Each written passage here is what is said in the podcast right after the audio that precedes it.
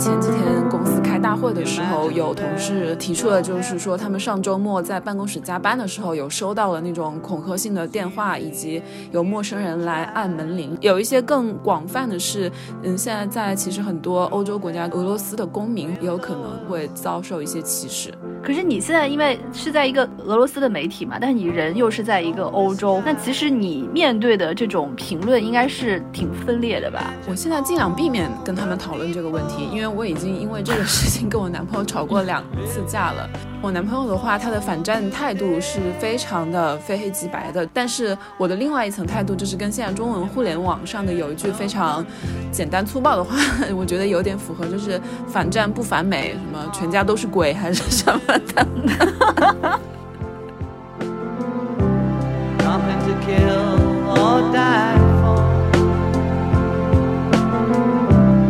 你们有没有人说，为什么就是他们打仗，然后中国的社交媒体上面就是很热闹，而且我打开自媒体什么的，全部都是这个东西。我现在就是对乌克兰的那个历史，还有俄罗斯什么，从基辅罗斯开始，我真的非常的熟悉，因为每一个人都在讲，我现在真的倒背如流。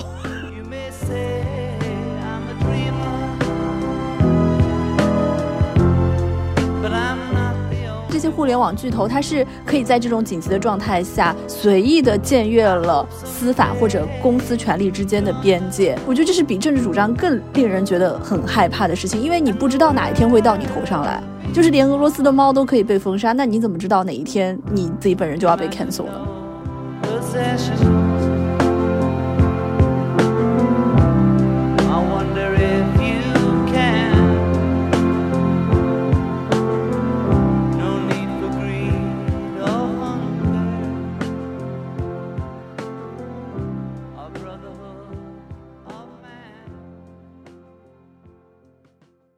欢迎大家收听《岳阳电话》，然后我是满堂，然后很久不见，今天除了我之外，还有我们熟悉的 River 跟周周，跟大家打个招呼。大家好，我是周周。大家好，我是 River。好的，然后我们今天呢，其实就是要跟一下，呃，讲现在也算是热点吧，就是这个呃乌克兰的问题。我们今天的录制时间是三月二号，礼拜三，然后。可能上线的时候会稍微晚一点，形式可能会有一些变化，但是我们还是基于现在这个情况下来进行这样的一个讨论。然后这一次呢，主要的一个重点就是周周，因为周周呢现在作为一个在德国的俄媒从业者，我们其实也非常好奇你现在的是一个什么情况，所以我们从嗯询问你的现状开始。我现在感觉是人生中第一次这么接近战争，哎。好，虽然官方上不会称为这是一次战争，但是就可以说是这么接近即将要发生的战争，以及每天都在思考说，如果世界大战真的来了，我们该怎么办？因为就是这种对呃战争即将来临的恐惧，我觉得是每个人都可以感受得到的。然后每天大家都在讨论这个问题，呃，包括就是我我认识的一些中国的朋友，甚至家里人已经给他们打电话说，好像欧洲不太安全，你要不要赶紧回中国？那你自己是怎么想的呢？我自己就是作为一个普通的一个中国公民，生活在德国的中国公民来说，我觉得这个是不太可能发生的。就世界大战这个事情，至少在我自己的预测，也不会在三五年内发生吧。然后这个主要是我觉得是一种长期以来的几十年以来积累的这种，可以说是恐俄症的一次集体爆发。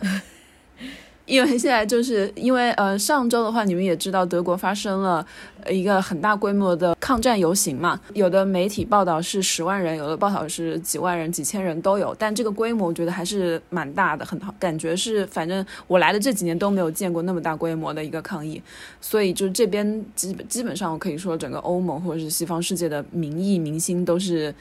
一致对俄。看很多媒体的报道，就是主流媒体的报道，就直接是把呃普京跟希特勒是划等号的，就称他为普特勒。哎，但是这里我觉得也蛮奇怪的，就是俄罗斯不是马上要举办一个世界反法西斯大会吗？对啊，所以就是同一个世界，不同的语言。因为你你想，嗯，普京他在宣布那个军事行动的时候，他用的语言也是说，我们这次行动的目的是在于去纳粹化，是要去掉乌克兰国内的纳粹化。所以他们的这次行动，在俄罗斯方面来看，也是一次反法西斯的、反新法西斯的、反新纳粹的一次行动。就是人类的参差这种感觉。嗯，那你刚刚讲的是你心理上的，那你就是实际的生活中有没有受到什么影响呢？就比如说之前有提到说，因为俄国被踢出了 SWIFT 嘛，然后对你的整个其他的物质生活造成什么影响吗？嗯。对，我觉得交代一下背景，就是自从上周就是呃各个国家宣布，西方各个国家宣布对俄罗斯的经济制裁，我觉得对我影响最大的是，我很怕自己收不到工资，就是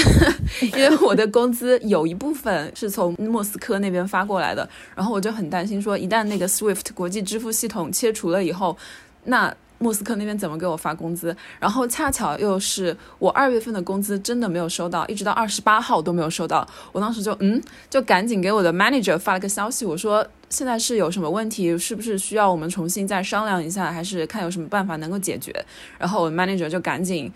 就安抚了我说没有什么问题，那个钱已经发出来了，可能在路上。然后刚刚我给他发完这个消息，两秒钟以后，我的银行就收到了钱，我就心里一块石头落地了。这是对我 最大的一个影响，但是其他的方面就是，呃，我知道的是，在德国，在柏林的这些很多有俄罗斯背景的媒体啊，就包括我供职的这边的一家呃新闻通讯社，嗯，它虽然是有俄罗斯背景，但是这家通讯社所有的注册啊，还有它的经济啊这些方面的信息，其实都是在德国注册的，所以它。技术上来说，实际上来说是一个德国的公司，但最近的话，就是这家通讯社遭到了很大的压力，包括是经济上的压力也好，还有舆论上的压力也好，甚至嗯，我们在前几天公司开大会的时候，有同事。呃，提出了就是说，他们上周末在办公室加班的时候，有收到了那种恐吓性的电话，以及有陌生人来按门铃，然后就对他们说了一些很轻、很有攻击性的语言。所以大家现在基本上说是能不去办公室办公就不要去办公室办公。嗯，有一些更广泛的是，嗯，现在在其实很多欧洲国家跟特别是北美国家，呃，俄罗斯的公民或者是你是一个说俄语的公民，也有可能有部分有这样的报道出现啊，就是会遭受一些歧视。那就跟新冠刚开始华人在欧洲的状况是不是有点像？有点像，有点像，对，但它没有到上升到这种肢体上的直接的呃肢体攻击。那你现在是不是你入职以来最忙的一个时间啊？是的，我男朋友说，感觉我好像突然换了一个人，终于像一个中国人一样的工作了。就是因为你是不可能不关注这个事情，就是我觉得有个差别，就是说我关注这个新闻，以及关注新闻是我的工作，然后这个时候你的生活跟工作就完全分不开了。就我每分每秒在睡前的话。我也会刷一下手机，那刷到这个手机，我想说，哦，那这个是我工作的一部分。我看到了一个新的消息，我要马上对这个新消息进行一些编辑啊、总结啊，什么什么，这样子赶紧把它发布出去。嗯，你现在真的很像一个新闻工作者了。对啊，甚至比你在国内的时候还要像，还要对，还勤奋一些，更加勤奋。因因为真的是，我觉得每一分钟都会有新的信息蹦出来。然后，因为我同时在我们的那个新闻的搜索渠道又非常的。来源非常广泛，所以真的是每分钟都有新的消息。我想问一下，就是因为你们是有俄罗斯背景的嘛，所以你们是有一些就是自己的，比如说像独家的信息源或者是怎么样嘛？有的，有的，我们会有自己的通讯员，然后还有报道员，然后还有作为一个视频通讯社的话，也会有这种叫 stringer，就是像线人一样的。就是你们作为新闻的业者，其实身边的人都在关注这个事情，是不是？是的，是的，特别是在至少是在我的生活范围内，只有我个人是在从事这个新闻业，其他的就是各行各业都有，但是每个人都在关注这个事情，因为就确实真的是，呃，他们会有一种说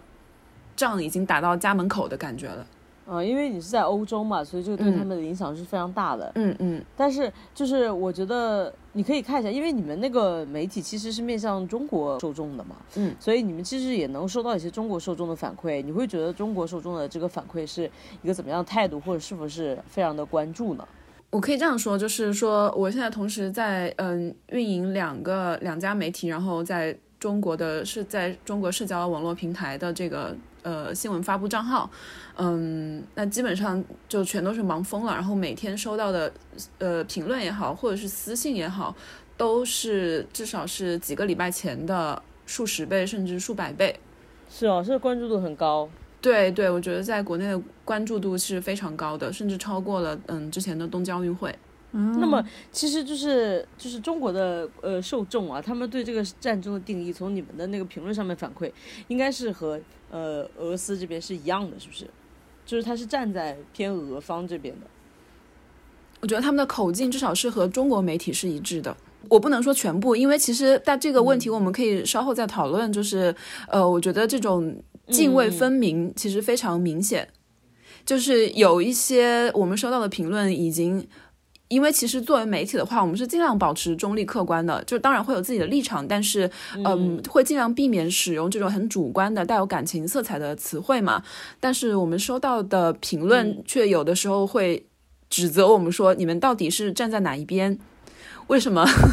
自己的国家还自己媒体不支持？会有这样的啊？还有这样子？对对，嫌你们不够就是主观。对对对对。可是你现在因为是在一个俄俄俄罗斯的媒体嘛，但是你人又是在一个欧洲或者在德国这样子，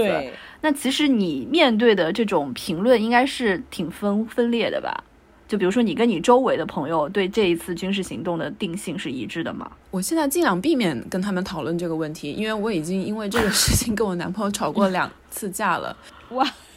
所以男朋友跟你持的想法是不一样的，是不是？其实是有细微的不同，但是就是这一点细微的不同，因为两个人长期在一起，你总会觉得说你应该跟我想的一样才对，对但是还是会有细微的不同的。就是站在我们的一个，我其实我的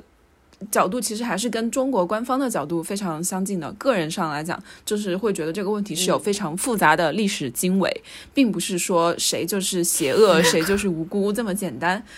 但是我的男朋友词了。对，历史经纬，历史经纬，历史经纬。但是我男朋友的话，他的反战态度是非常的非黑即白的，就是反战这一点，我觉得是可以是达成最广泛的共识，就是呃，反对任何一切的这种武力的侵略或者是武力的这种。霸凌之类的，我觉得我的态度也是这样。但是我的另外一层态度，就是跟现在中文互联网上的有一句非常简单粗暴的话，我觉得有点符合，就是反战不反美，什么全家都是鬼还是什么的。嗯，但是我觉得在反美这个层面上，其实是现在目前在欧洲各个国家的这种抗议里面，或者是反反美以及反北约这层思想，其实是很少出现的。嗯，因为对他们并没有造成安全威胁嘛，而且它整个主流叙事或者就是对这个事情的定性是牢牢的被把握把控在美国手里面的，就是他来讲这个故事到底是怎么回事儿。在普京在军事行动之前发的那个万字出师表吧，你就觉得好像根本没有激起任何的反应。没有，我就只有看到那个万字出师表始终在你们这个媒体的头条上，别的地方都没有得到什么传播。对我，我甚至连我自己，我也觉得看下去很艰难，因为他就是一个非常，这是他自己对历史的表述，我觉得也是一个一家之言，属于他的。然后我也不做评论，但是就作为这种传播的方式来说的话，我觉得本身就不太具备广泛传播的可能性。它的时长当时就有四十分钟，一个电视讲话，我觉得作为我们现在就作为当代的这种。呃，社交媒体的受众来说，谁受得了？对，而且里面又有牵涉到很多，你就直接回溯到了百年前的大历史什么的。但是你反观乌克兰跟欧盟跟美国的表述，就是比如说，呃，泽连斯基他在欧盟就昨天在欧盟的那个会议上的讲话，他直接说的是，呃，光明总总会战胜黑暗。然后就这种话的话，你就很容易就被传播开了。就这样的叙述其实是。呃，我不说他是不是真的事实就是这样，但是这种叙述是非常具有网感的，很适合传播。对，而且很有煽动性。对，而且你看普京每次出来说个什么话的时候，他就都非常正儿八经的，后面那个一张大桌子，然后后面什么国旗，就是。我就是规规矩矩的一个电视的表达方式，你就会觉得他是有一种说教的意味在。但泽连斯基他经常，你看他就是拿个小视频，感觉仿佛 在录抖音，然后后面背景都是乱七八糟的，然后一堆高官什么在后面也就录个大头，然后又直接自拍，然后说的话又非常的易于传播吧。我就觉得是一种你感觉在场感就非常的重，对，有一种沉浸式听他的演讲的感觉，对对对，感觉他自己就处境很尴尬、很很窘迫的一个样样子。对，我觉得泽连斯基已经通过他以前的那种演员的，还有呃自编自导自演的这种，我觉得这方面的经验是最。这次总算是全都派上了用场。他的讲话其实一直以来都具非常有情感的煽动性，他一直都是这样。之前会觉得呃好像笑话一样，但这次在这种危机时刻，我觉得全都派上了用场。嗯，哎，但是你不是前几天还还在你的那个。欧洲的朋友圈发了一个非常长的一个小作文嘛？没，我发了也不算小作文吧，我就是说了一些我觉得说可能不会很受欢迎的，嗯，unpopular opinion from the East，我是这样说的。我无意参加他们的讨论，可是他们发了好多，我都会觉得说，嗯，比如说他们就说，哦，普京这个疯子，这个希特勒，不知道他下一步会做出什么，可能我们就全都会被丧生于核弹头底下什么的这种话，我就觉得说，好像这并不是一个非常。这当然，我能理解他们的恐惧，但是我觉得这并不符合现在的事实。就是如果你把所有的事情都总结为因为普京是个疯子，那会不会也太简单了？就好像过去人们说，哦，如果呃什么希特勒，呃有人穿越历史杀死了二十多岁的希特勒，那二次世界大战就不会发生了一样。我觉得。并不是这样子的吧，所以我就写了一段很长，就是把我所知道的从九十年代的北约的这种跟俄罗斯之间的这种 对种种的，就是现在其实我觉得感觉每一个人每个中国人互联网网民在中国都知道的一些 基本的历史事实，陈述了一遍。你的那个群里面的反应是什么呢？当天晚上没有人说话了。第二天呢？第二天有一个朋友就说啊，谢谢你这种清晰的解释，无异于我辩论，因为你就其实是非常可以粗暴的简单的一句话怼他们，就是说，那当年北约不管是侵略还是怎么样，在伊在叙利亚、在伊拉克、在阿富汗做的那些事情发生，我说那当时有发生过这么这么盛大的、这么规模这么大的抗议活动吗？以及最重要的是，美国有受到任何的制裁吗？嗯。那北约的国家有任何的制裁吗？就如果你们说普京是战争犯的话，那在北约内部当时参与这些行动的、指挥这些行动的这些军事人员，就高级官员，他们有事后有有任何的后果吗？我好像没有看到。你就是切身的经历了双标这件事，对对对，因为其实我我我觉得有一个嗯，还有需要提到的一部分就是这一次不是很多的电视媒体的报道直接暴露了他们的一些都不只是双标，我可以说是无耻吧，而且他们是这种非常无意中的透露的，因为在推特上我就看到有人总结了说白人记者的无耻言论或者是恶心言论，其中就有包括呃 C N 的记者说。你们现在看到的这些场景，不是发生在叙利亚，不是发生在阿富汗，而是发生在一个欧洲的相对文明的国家。这些白人的国家居然也有这么多的难民，对对，有没有看到？然后最后还有不止 CNN，然后还有好多其他的英国的媒体都有类似的这样的报道，甚至有一个记者，我当时听到他说，他说，呃，这些在四处逃逃难的难民，他们是跟我们一样的。嗯，有 Netflix 账号的，有 Instagram 账号的，跟你我一样的普通人，他们不是那些 阿富汗，不是叙利亚的那些人，但是他们在说出这些的时候，并不会觉得自己的语言有任何的不妥，他们觉得可能是在拉近距离，引起一些共情。对对对，所以你当你把这样的语言全部都集合在一起的时候，你就会发现整个这个背后的。就是这一套他们的反战的这样的一种虚伪性，但是，但我还是要强调，就是说，我觉得反战的这个立场，大家应该都是一致的。我觉得全人类应该都是一致的，包括在俄罗斯国内，现在也有很多大规模的抗议。然后，我觉得中国的官方立场应该也是的，你还是要尊重反战每个国家的主权的完整性。嗯，你们有没有人说，为什么就是他们打仗，然后中国的社交媒体上面就是？很热闹，这件事情关注度非常高，因为我就是我从这个事情开始之后就一直在刷微博嘛，然后我就发现他每天热搜上面至少六七个都是相关这个的话题，直到今天好像他开始减少到三到四个，但是他还是很高的一个关注度，这样说为什么？中文中文媒体上面会变得这么的热闹，而且我打开就是你们打开那种自媒体什么东西，全部都是这个东西。我现在就是对乌克兰的那个历史，还有俄罗斯什么从基辅罗斯开始，我真的非常的熟悉，因为每个人都在讲，我现在整个倒背如流。对我的点其实在于说，你们有没有注意到，就是其实明明是俄罗斯跟乌克兰之间的事情，但是最先发出来，比如说这些一些声明，你就发现这种所有的官方声明，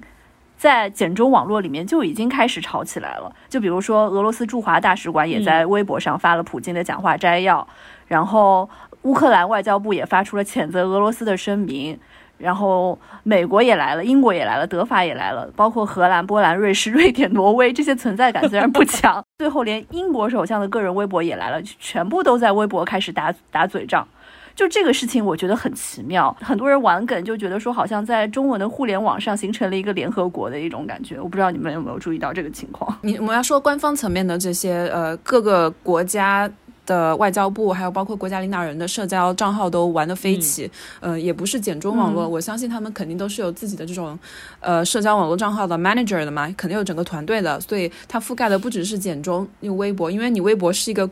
可以说是一个隔绝的，在中国仅仅用于中国的。那其实，在他们的 Twitter 上，还有呃其他的，主要是 Twitter 上的账号。其实像 Boris Johnson，他其实也是跟之前，我觉得他跟，所以大家说他是第二个川普，因为他的社交网络的那个 Twitter 账号也是用的飞起，基本上是每天每每几个小时，有的时候最高频的时候是。过几分钟就会有一一两句这样的，我们谴责什么什么什么什么，俄罗斯什么什么会付出代价，普京你听好了什么什么什么，你到了悬崖的边缘什么什么，确实就是这样的一个风格。那我觉得他们就是把这套又搬到了微博，而且其实中国的外交官也也在做这些啊，就是今天上热搜不是那个赵立坚他发了条 Twitter 嘛，然后就是感觉他现在是就是如果我没有参战的话，我就要参加一些舆论战的这种感觉。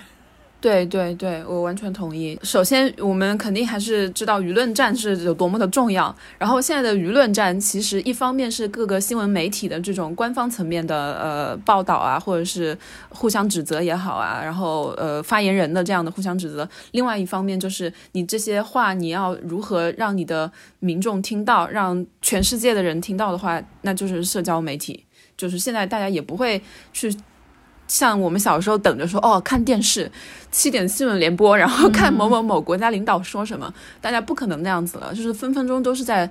刷各种社交账号嘛。你有翻墙的话，你就刷 Twitter，然后不翻墙的话，你就刷微博，是这样的一个，嗯，就是没有那么多耐心去等。对，对，你就觉得社交媒体就是加入了这次战争之后，就改变了以往的一个传统战争模式，就好像战争已经被重新定义了，现在就是全球围观在打仗。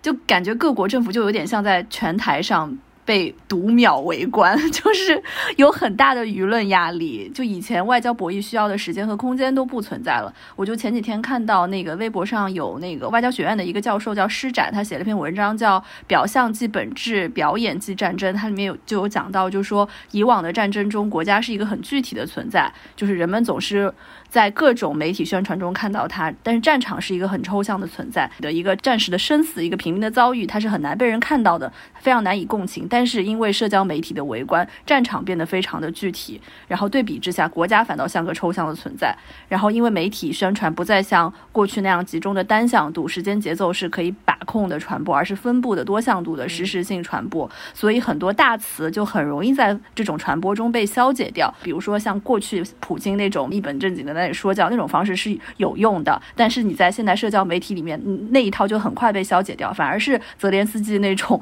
拿一个小视频录一录，这种是可以以一种病毒式的方式在传播的。嗯，哎，因为我没有关注那个墙外的社交媒体，是不是有很多就是参战的人，包括就是在乌克兰的这些居民什么，有很多是在抖音或者什么上面会发布一些这样的一些消息？对对，我刚刚就想补充 River 说的这一点，我觉得我这真的是亲身感受，就是每天我们要处理来自。呃，乌克兰的应该是乌克兰的呃公民发布的，发布在特别是在 TikTok 上面的，然后 Instagram 上面也有，Twitter 上面也有的大量的，我们只能说是未经证实的，比如说爆炸现场或者是炮击现场的这样的视频。嗯，而且比如说我知道，像昨天呃俄罗斯就军方也承认了他们炮击了基辅的电视塔，然后。那个事件发生在国防部，俄罗斯国防部承认了这个事情之前，我们就已经收到了大量的来自社交媒体的基辅居民的这样的视频，而且是各个角度，不是远的也有，近的也有，来自街上的也有，来自大楼上的也有，简直就像一个好莱坞大片一样。当你把所有的这些视频放在一起的时候，就是各种爆炸声，然后呃各个角度的这样的什么警报声。但是这些的话，其实我觉得对新闻的，就是我们所熟悉的那种传统的新闻报道也提出了挑战，因为就是你在这个时候，你去派你的通讯员或者是派你的记者，还有什么用呢？就是你已经那个速度已经完全跟不上，第一手消息已经出来了。对对对，这个时候你就只能反而成为了你的传统媒体，反而成为成为了一个呃一个好像是一个新闻的一个加工或者是一个转运做二手的这样的一个一个工作。就只能把社交媒体上第一手出现的资料，你全都总结一下，或者是过滤一下，或者是编辑一下，然后再通过自己的渠道，然后发给更多的人看。所以就是因为这样的在场感，是不是所以让你周围的整个环境变得觉得战争的阴影更重一些啊？就是你无时无刻不在这个信息的夹缝里面。对对，我觉得刚刚包括刚刚呃满堂说的，就是现在为什么这次国内的中文的互联网上也是。大家对这个事情的关注度这么高，我觉得也跟这一方面有关系，就是你的信息的爆炸度，对战争的这个关注度，可以提供的这种。基本上是巨细靡遗，分分钟你都可以有新的信息输入的。而且，而且我觉得就是当他们就是包括乌克兰当地的人，他们对这个社交媒体是很有意识的。因为我有看到一个就是中国留学生，他是当时出门想买东西，然后他路过一个车站，好像看到那边有一些什么呃军人之类，他好像拿出手机想说要拍一个小视频，然后这时候马上就有一个乌克兰的男性，然后走到他面前说：“你刚才是不是在拍东西？”然后就是要求他要查他的手机，要要要要求他把它删掉，可能就是害怕他从。就是就是一个中国人的立场，因为他们可能觉得中国人跟俄罗斯走的比较近，然后不是很好，然后就是可能会害怕他会传播出什么消息，然后他会要求他删掉，就是这个意识是很强烈的。嗯嗯，是的，是的，就包括从他们的官方的也是，要不然的话也不会直接喊话马马斯克，然后让马斯克 连夜给他们运那个 Starlink 运星链，那个 也是为了保证他们的运输嘛，保保保他们的信息的传播，然后能让他们能够及时的上网。我觉得从官方到民间，就乌克兰全国上下都有非常有这个意识。然后就是说，就是我们就是说这个舆论战说，可能是因为现在社交媒体这么的发达吧，所以就是说，我觉得现在主战场可能是分化，一部分是在传统媒体上面，就是说我还是在各自的电视台上面发表我的观点啊，然后让我的受众看到，然后就是互相有一个吵的声音。在另外一方面，其实就是在这个社交媒体上面，而且我就是看到说，他现在。这个是舆论战，以前是从纯内容的这个角度上说，我们只是观点上不同啊，或者什么样不一样，我攻击你攻击我。但现在有很多技术上的一个阻拦的一个手段，就包括说是很多的官方账号都被被封掉、被删掉。这个，而且这个其实提的不是特别多，就是本来会觉得有点疑惑，就是说我们来来。就是观察这个战事，我们得到的都是些相对大的一些呃官方媒体给出来的消息，包括就是俄罗斯的一些什么通讯社，还有什么乌克兰的这个呃总统啊什么东西。但其实，比如说从最开始发展那个两个那两个地区，就是那个乌东那两个地区，嗯，他们当地人的声音是没有被发出来的。然后后来我就去看了一下，他就说，就是这两个地区的信息部的官方账号在很早就被 YouTube 封掉了。嗯嗯。就是他们的信息部，还有警察局，然后什么新闻服务，还有官方号、警方官方号，就是被 YouTube 和脸书很早就已经被被封掉了。然后呢，YouTube 也封掉了一系列跟他们相关的一些频道。然后就是包括到后来，就是像你供职的这个官媒，包括还有其他的俄罗斯背景的媒体，都被油管限制了。到现在呢，已经发展到一个更就除了这个媒体，就是这个媒体平台，像 YouTube 这种媒体平台之外，像微软的应用商店，然后 Google 的商店，然后还有什么这些，全部都已经。开始纷纷下架，其实是阻断你从拿到这个信息的这个来源。嗯，就是这种惩罚性的、制裁性的这样的一个措施，其实是就是让你无法发声。我觉得很有意思，就是我昨天刚刚看到了一个纪录片，叫《狙击手的战争》。他拍摄那个摄制组呢，就是他是一个俄罗斯的背景的，他讲的是一个来自塞尔维亚的一个志愿。军，然后在乌东，在那个顿涅茨克地区，然后帮助当地的顿涅茨克的军队跟乌克兰方面政府军作战的这么一个故事。然后这个人物，他是其实在维基百科上都可以查得到的。那我昨天看了这个纪录片，我觉得其实拍的挺好的，也并不会觉得说他有一个特别的、特别意识形态方面的这种 propaganda 的意味。他就是表现这样一个志愿军，或者你可以有一些西方媒体是叫他雇佣军也好。但是这个纪录片，我觉得特别有意思的是，他在豆瓣上的评分好像现在是八分以上，八点几分，不到九分。但是他在 IMDB 上的评分是二点二分。嗯，就是 这个志愿兵他所做的事情，包括他本人，然后以及他背后的他所代表的这个人民共和国，是全部都是被视为是恐怖分子的言行。就是如果你是把他已经 label，你有一个这样的标签，他是恐怖分子言行的话，那他你想必而知，他在国际的这种主流的媒体平台上其实是无法发出声音的。与此相对的是，另外一部呃，最近网飞他就。嗯，赶紧发行了新推了一个纪录片，是关于乌克兰二零一四年的颜色政变的那个纪录片，也是马上受到了追捧吧，可以说是。我觉得两相对比的话，就看起来特别有意思。而且我我还觉得挺有意思的一个点，就是说，Instagram 它是屏蔽欧盟用户对就是俄媒的一个访问。就是它是定向屏蔽的，它只屏蔽了欧盟用户，它不是说全球。就是说我还是可以看到，但是好像欧洲那边是看不到。我不是很懂这个操作。这个操作就是要扼杀你的媒体，就是扼杀俄罗斯的媒体。它不是从受众的角度出发，是说它切断了你传播的渠道。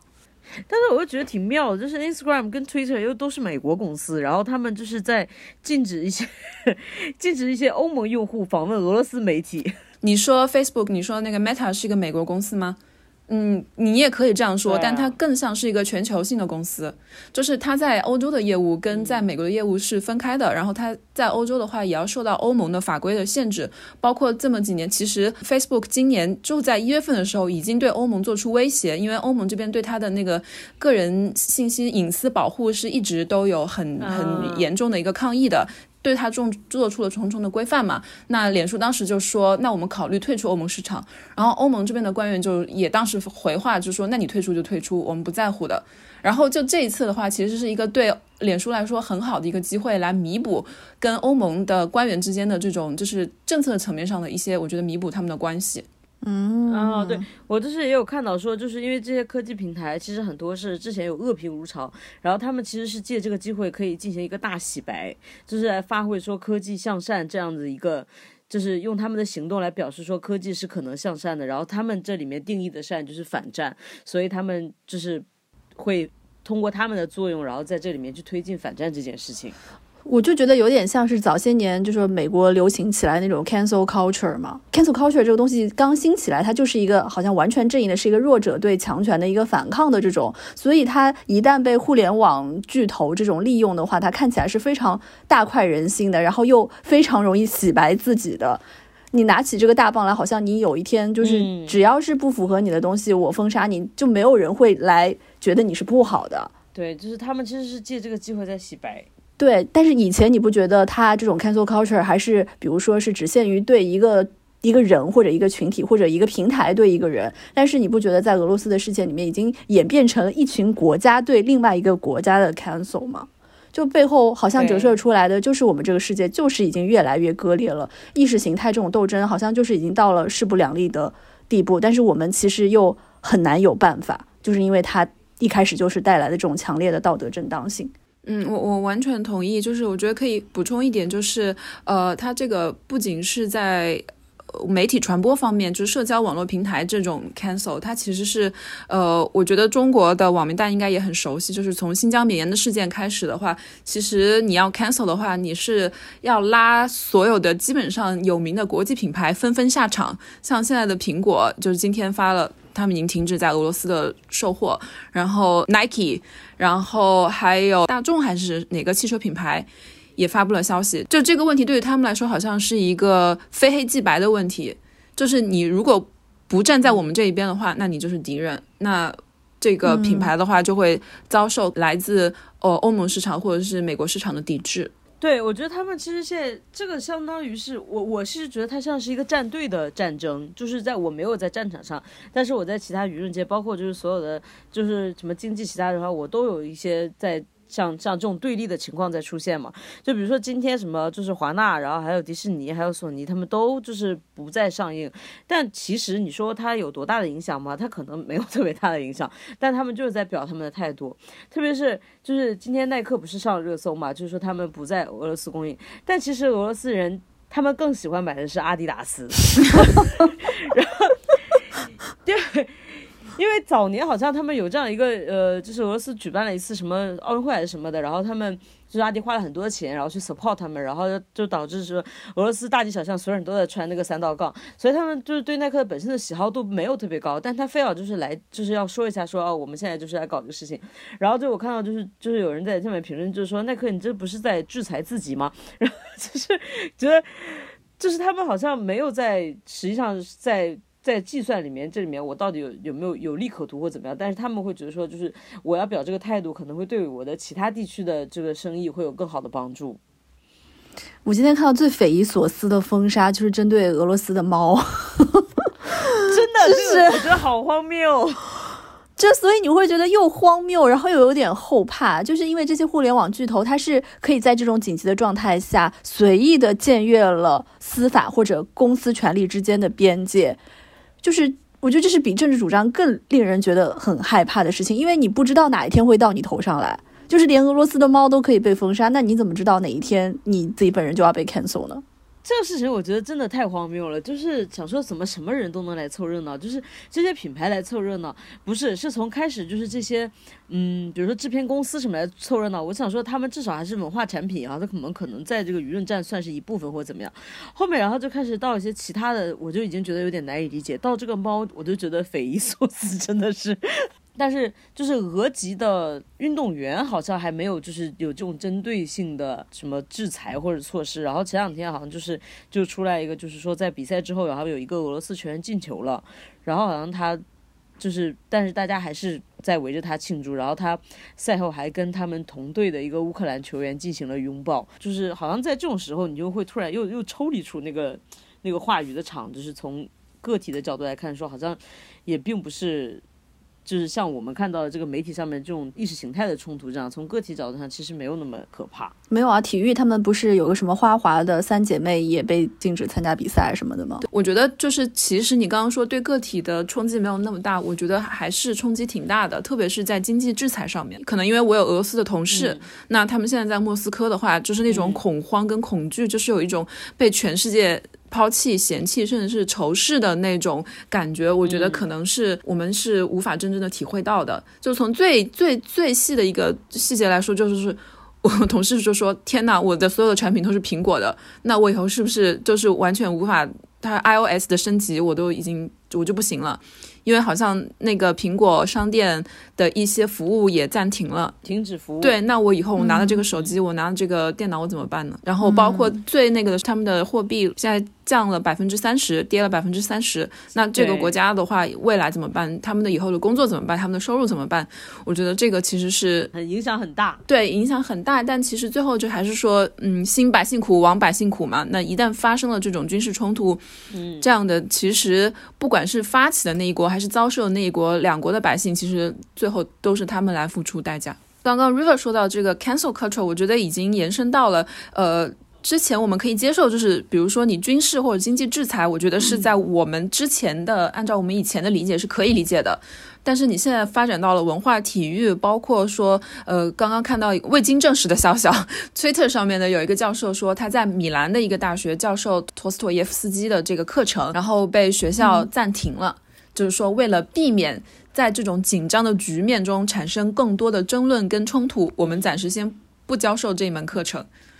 就觉得陀思妥耶夫斯基做错了什么？是的，但是我觉得挺有意思的，就是好像是在一战什么时候，当时的科学家是没有这么明确的这些，就是科学界好像是在这个之外的，就是爱因斯坦他们好像是做做学术的这些人，可能是在这个战争这个之外，就是因为大家还是为了人类共同的利益和进步在在努力嘛，所以就是好像是可以有这些东西，没有这么不会说因为你的国籍问题而而封锁你的学学术的成果。但是我觉得现在好像就是整个它蔓延到非常大，而且就是就我们刚才这样讨论起来，其实它不是说怕你这个人有什么问题，而是他害怕引发更大的争论。他其实也是害怕这些舆论的压力。这个就很像我们可能在我们出生以前的那种，我是社会主义阵营的，你是资本主义阵营的，那我们就是势不两立。首先，我就不会跟你做生意，然后我们的科学家肯定也不会跟你们的科学家合作。那我们的这个艺术家也不会跟你们的艺术家有任何的合作，就是完全的这种冷战的思维。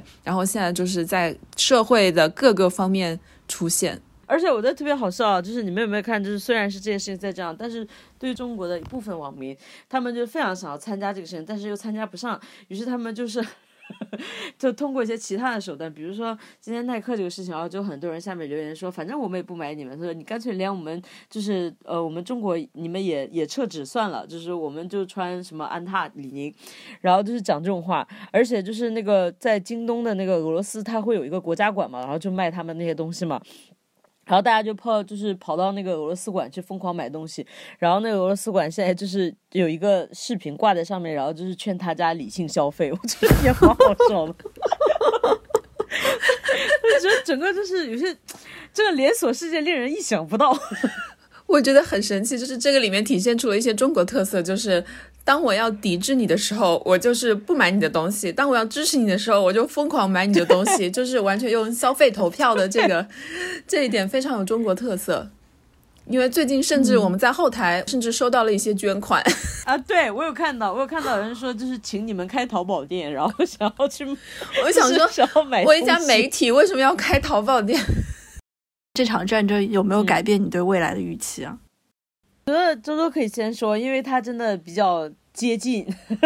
用一句现在大家普遍说的话，就是“唇亡齿寒”嘛。当然，我不是说这次俄国的这样的发起这样的行动就是一个为他做辩护，但我觉得就是通过欧盟跟美国这些国家的一个反应，我有感受到，就是说你在意识形态上，如果人家跟你是一个这样的对立的局面的话，那其实。对于中国来说是唇亡齿寒，就是一旦 一旦俄罗斯它嗯不管这次它军事行动成功或失败，我觉得在舆论上或者是经济上它是完全失败了。就这些实施的这些制裁一天一天这样加上来，如果它在短期内不会消除的话，那我觉得俄俄罗斯的这种打击是致命性的。那如果俄罗斯它做一个那么体量一个那么大的国家，它倒下了的话，那下一步中国该怎么办？那如果中国的这个情形就完全影响到了我的，比如说 我在上海的房子要怎么办？房产。你的固定资产，固定资产要怎么办？我相信大家应该都是，就是会觉得说，战争你从大局面上来说，有发生交火啊，嗯，这种牺牲啊、流血啊是一方面，另外一方面你考虑到自己，我觉得就是人类命运共同体嘛，大家都会受影响吧。我想讲一下，就是因为我长期做我们这个节目，我内心其实也不停的就是被影响，变得有点自信，你知道吗？我最近做的一期节目叫《后西方时代》，后西方时代，嗯。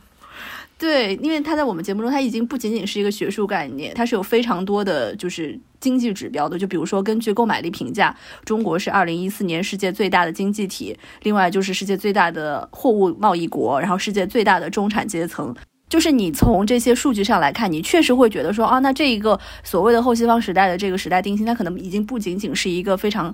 虚的一个学术定义，它可能真的是有经济支撑的。包括二零一八年，就是《经济学人》他们杂志报道做过了一个研究，就是一个很著名的世界经济史的学者叫安格斯麦迪逊，他们那个团队呢就做了一个全球经济重心，他就把过去两千年的经济重心在哪里给算出来了。然后这个麦迪逊他就预测说到二零三五年这个重心点还会回到中国的新疆的边界。所以从这个指标上来看，这个后西方时代它是有非常结实的物质的经济的各方面的这样的。一个支撑的概念，但是通过这一次俄乌的这个冲突之后，你就会发现说啊，原来就是经济的指标只是一回事情，所谓的这个后西方时代，其实离我们看上去还是比较远的。现在就是西方时代，西方正当权时代，是吧？你还是觉得？你过去你会觉得说，哦，欧盟跟美国之间也有很多的矛盾，就是美国手下的这些小弟吧，他可能对美国都已经心生不满啊，那我们中国就可以趁这个时候好好发展。但是你现在发现不是，西方世界非常团结，反而是我们第三世界还是一盘散沙。是的，是的，是的，我觉得，嗯，就是你刚刚说的经济方面的，我们中国这么强大，确实是有事实数据支撑。但外，但另外一方面是在意识形态的这个方面，就是我们的舆论宣传阵地这一方面。落后人家好几个 decade，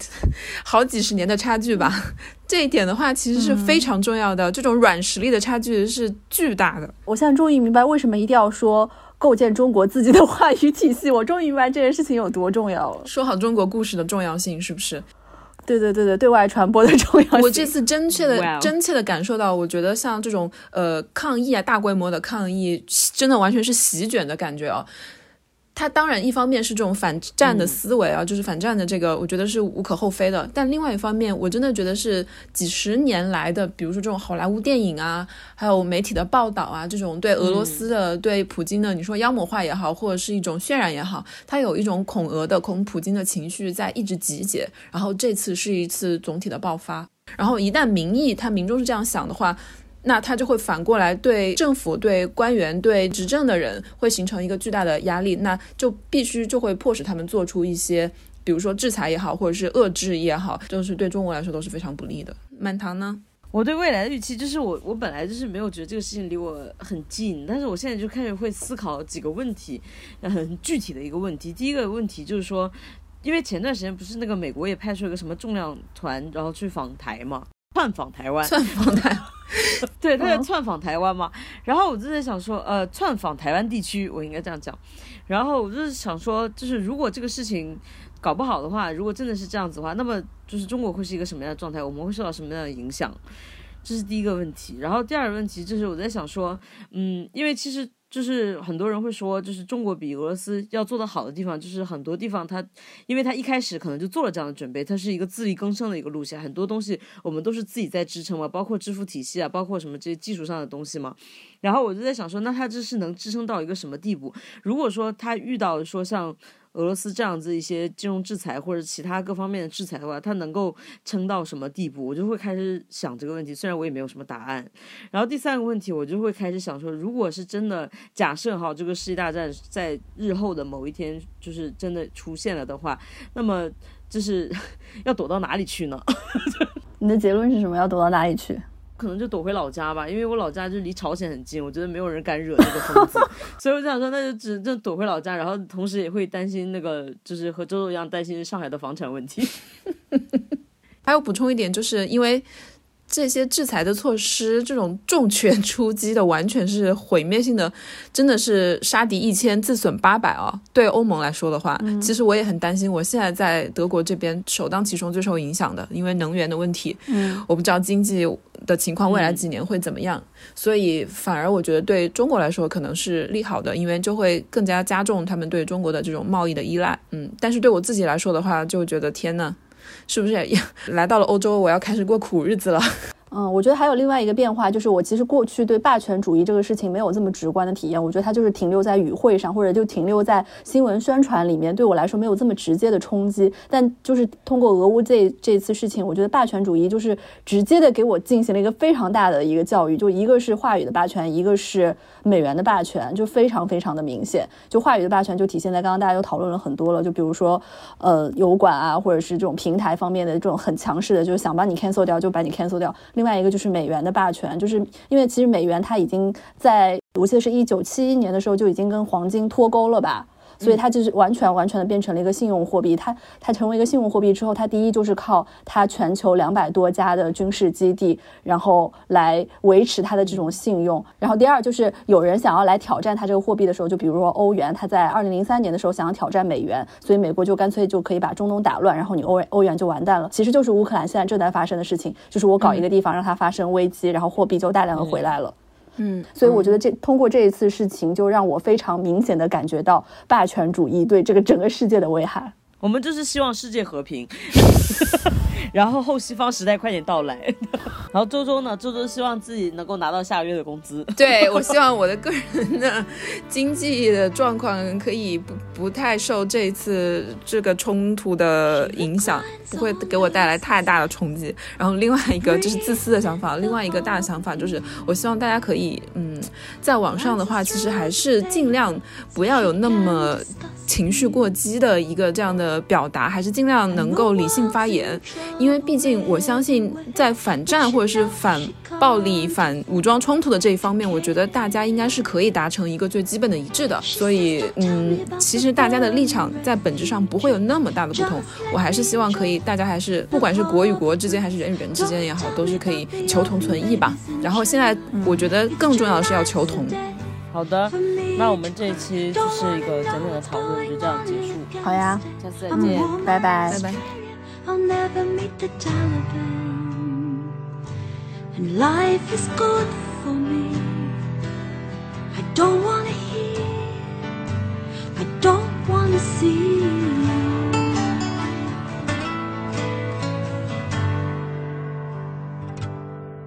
Is this another